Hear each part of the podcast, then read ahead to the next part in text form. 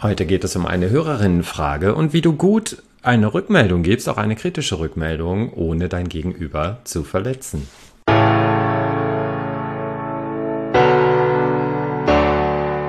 Willkommen bei In Führung gehen für frisch gebackene Führungskräfte. Hier bekommen Sie alles, was Sie für einen gelungenen Start in Ihren Führungsjob brauchen. Ich bin Stefan Brandt und ich unterstütze Junior-Führungskräfte in Trainings und Coachings darin, den wichtigen Rollenwechsel von der Kollegin oder dem Kollegen zur Führungskraft erfolgreich zu meistern. Sie wollen eine erfolgreiche Führungskraft werden? Das braucht Zeit. Doch mit meinen Strategien kommen Sie schneller ans Ziel. Sie erfahren, wie Führung geht, wie Sie von Anfang an Mitarbeiter, Kollegen, Vorgesetzte und Kunden für sich begeistern und vor allem bekommen Sie hier die nötige Gelassenheit, damit Sie selbst auch langfristig Spaß an Ihrem neuen Job haben. Ich gebe Ihnen bewährte und moderne Strategien an die Hand, die sich bei über 7000 Führungskräften bewährt haben und von denen ich einfach weiß, dass sie funktionieren. Und jetzt viel Spaß und los geht's. Ja, vor kurzem erreicht mich die Anfrage von Julia, deren Namen ich natürlich geändert habe, und sie schreibt mir, Hi Stefan, in einem Teamgespräch nur zu dritt wurde meiner Kollegin von unserer direkten Vorgesetzten gesagt, sie sei zu emotional und könne Reaktionen oder Mails gar nicht ohne Emotionen erwidern. Das Thema wurde schon mal angebracht und jetzt fühlt sie sich als Person angegriffen und geht davon aus, dass das Emotionale eine Persönlichkeits- oder Charakterschwäche sei. War das so richtig von der Führungskraft in einem Teammeeting oder hätte man es anders formulieren, darlegen müssen? Dass sie emotional ist, stimmt, aber eher in dem Sinne, dass sie sich vieles zu Herzen nimmt, eben weil sie hinter dem Unternehmen steht. In der Regel sagt man ja, wenn Mitarbeiter emotional sind, stehen sie hinter der Firma und haben eine gewisse Bindung. Anders als bei komplett emotionslosen Kollegen, denen alles egal ist. Nach dem Motto nach mir die Sinnflut. Sie ist nicht aufbrausend, Abwehrhaltung beleidigend oder aggressiv oder ähnliches. Freundliche Grüße, Julia. Ja, Julia, erstmal vielen Dank, dass du mir schreibst. Und äh, da stecken tatsächlich mehrere Aspekte aus meiner Sicht drin. Also zum einen finde ich, oder sehe ich das genauso wie du, dass es schwierig ist, solche Themen zu dritt anzusprechen. Ne? Es ist ein kritisches, eine kritische Rückmeldung, äh, eine Art Konflikt. Deine Vorgesetzte sieht etwas in der Kollegin, äh, was sie vielleicht anders sieht oder noch nicht so erkannt hat. Ähm, und das ist ein Konflikt auf jeden Fall. Und da ist es nicht so gut, den unter Zeugen zu klären oder anzusprechen, weil das Risiko des Gesichtsverlusts natürlich immer größer wird und äh, sie auch nicht so bereit ist, dann da einzusteigen in dieses Gespräch und den Konflikt, wie man jetzt ja auch in deinem Fall oder eurem Fall sieht. Ich weiß jetzt nicht, was im Vorfeld schon alles passiert ist. Du schreibst ja auch tatsächlich, dass da schon etwas besprochen wurde und was im Vorfeld schon gelaufen ist. Also wahrscheinlich ist auch schon eine gewisse Verzweiflung äh, auf Seiten der Vorgesetzten da, äh, die das eben thematisieren will. Und ja, für mich drückt sich da also auch so ein bisschen so eine Hilflosigkeit aus, dass sie vielleicht da unter Zeugen dann das Gespräch nochmal sucht. Gut, das ist natürlich jetzt nicht so zielführend. Also wie gesagt, wäre gut, das immer solche Dinge immer zu zweit zu besprechen. Ich denke mal, wichtig ist, dass wir auf jeden Fall nochmal so das Thema Feedback geben und Feedback nehmen uns deutlich machen an der Stelle. Ja, also auf Seiten Feedback geben muss man sich deutlich machen, dass Feedback ein Geschenk ist. Ja, sagt man immer so platt, aber Feedback ist ein Geschenk und gehört mit zur Wertschätzung. Auch wenn es eine kritische Rückmeldung ist. Das muss man sich immer deutlich machen und zwar auf beiden Seiten. Und ich kann das auch als derjenige oder diejenige, die eine Rückmeldung gibt, eine kritische, kann ich das auch vorwegschieben und sagen, ich sag dir, das, das ist mir total wichtig, dass du da vorankommst und dich verbesserst an dem Punkt, weil du mir wichtig bist oder deine Arbeitsleistung ist mir wichtig. Also deswegen, Feedback ist ein Geschenk. Und auch eine kritische Rückmeldung ist eine Form von Wertschätzung, weil ich damit signalisiere, dass mir die Mitarbeiterin oder der Mitarbeiter wichtig ist. Ja, Feedback sollte immer so bald wie möglich gegeben werden.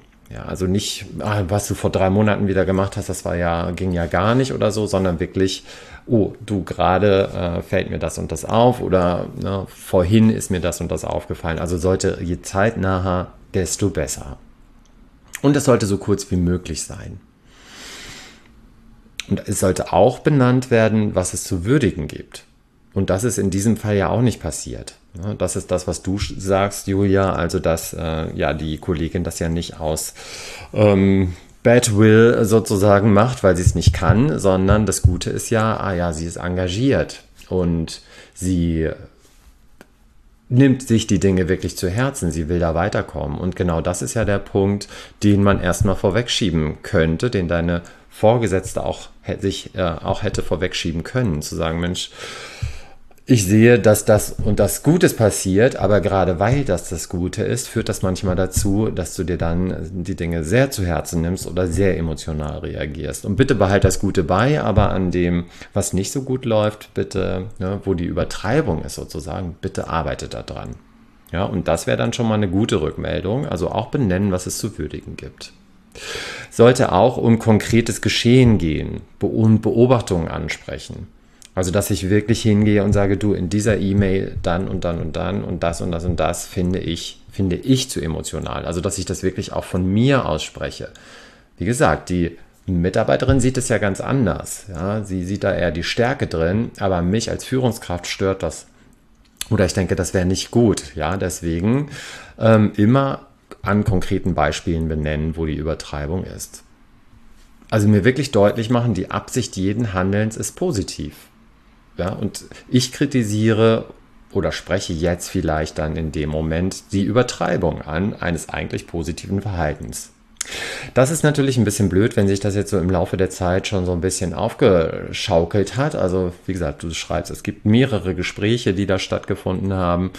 Ähm, ja, da fällt es mir natürlich als Führungskraft immer schwerer, äh, das Positive noch zu sehen, wo ich denke, oh, jetzt äh, habe ich das doch schon ein paar Mal angesprochen, es passiert nicht, es passiert nicht so. Aber mir jedes Mal wirklich immer die positive Absicht deutlich zu machen und die in den Vordergrund zu stellen. Und an der Übertreibung müssen wir arbeiten. Ne? Das wäre eine gute Rückmeldung aus meiner Sicht.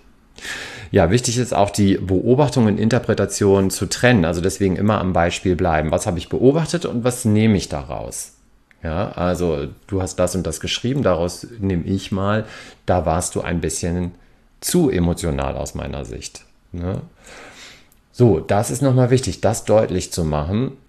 Beobachtung, Interpretation. Was habe ich konkret gesehen und was mache ich draus? Ja, in dem Moment, wo ich diese beiden Dinge, die in uns Menschen sofort in Sekundenbruchteilen stattfinden, wir trennen die leider im Alltag oft nicht, beziehungsweise im Alltag ist es auch egal, ne? dass wir, wir ticken einfach so, wir Menschen. Aber äh, gerade wenn ich eine saubere Rückmeldung geben möchte, dann ist es gut, mir das deutlich zu machen, dass es zwei unterschiedliche Aspekte sind. Ich habe etwas beobachtet und ich interpretiere daraus. Und da stelle ich meinem Gegenüber auch wieder zur Verfügung. Und dann reduziert sich die Wahrscheinlichkeit, dass es bei meinem Gegenüber eben kritisch angenommen wird. Ich muss immer bedenken, es kann auch anders sein. Ne? Also ist ja nur das, was ich draus ziehe. So, und so gehe ich dann respektvoll auf mein Gegenüber zu.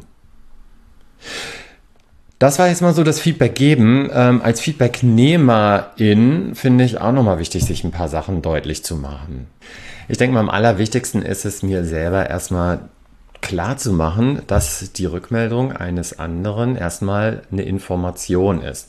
Es ist die Sichtweise eines Einzelnen oder einer einzelnen Person und nicht die Wahrheit. Ja, nur weil meine Führungskraft jetzt gesagt hat, sie findet mich zu emotional, heißt das ja nicht, dass ich das bin, ne? sondern dass die Führungskraft das aus ihrer Sicht so wahrnimmt. Für sie bin ich zu emotional. Sie würde das nicht so machen. Ne? Und da wirklich nochmal zu sagen, das ist nicht die Wahrheit. Ich darf das für mich prüfen, ob ich das auch so sehe oder nicht.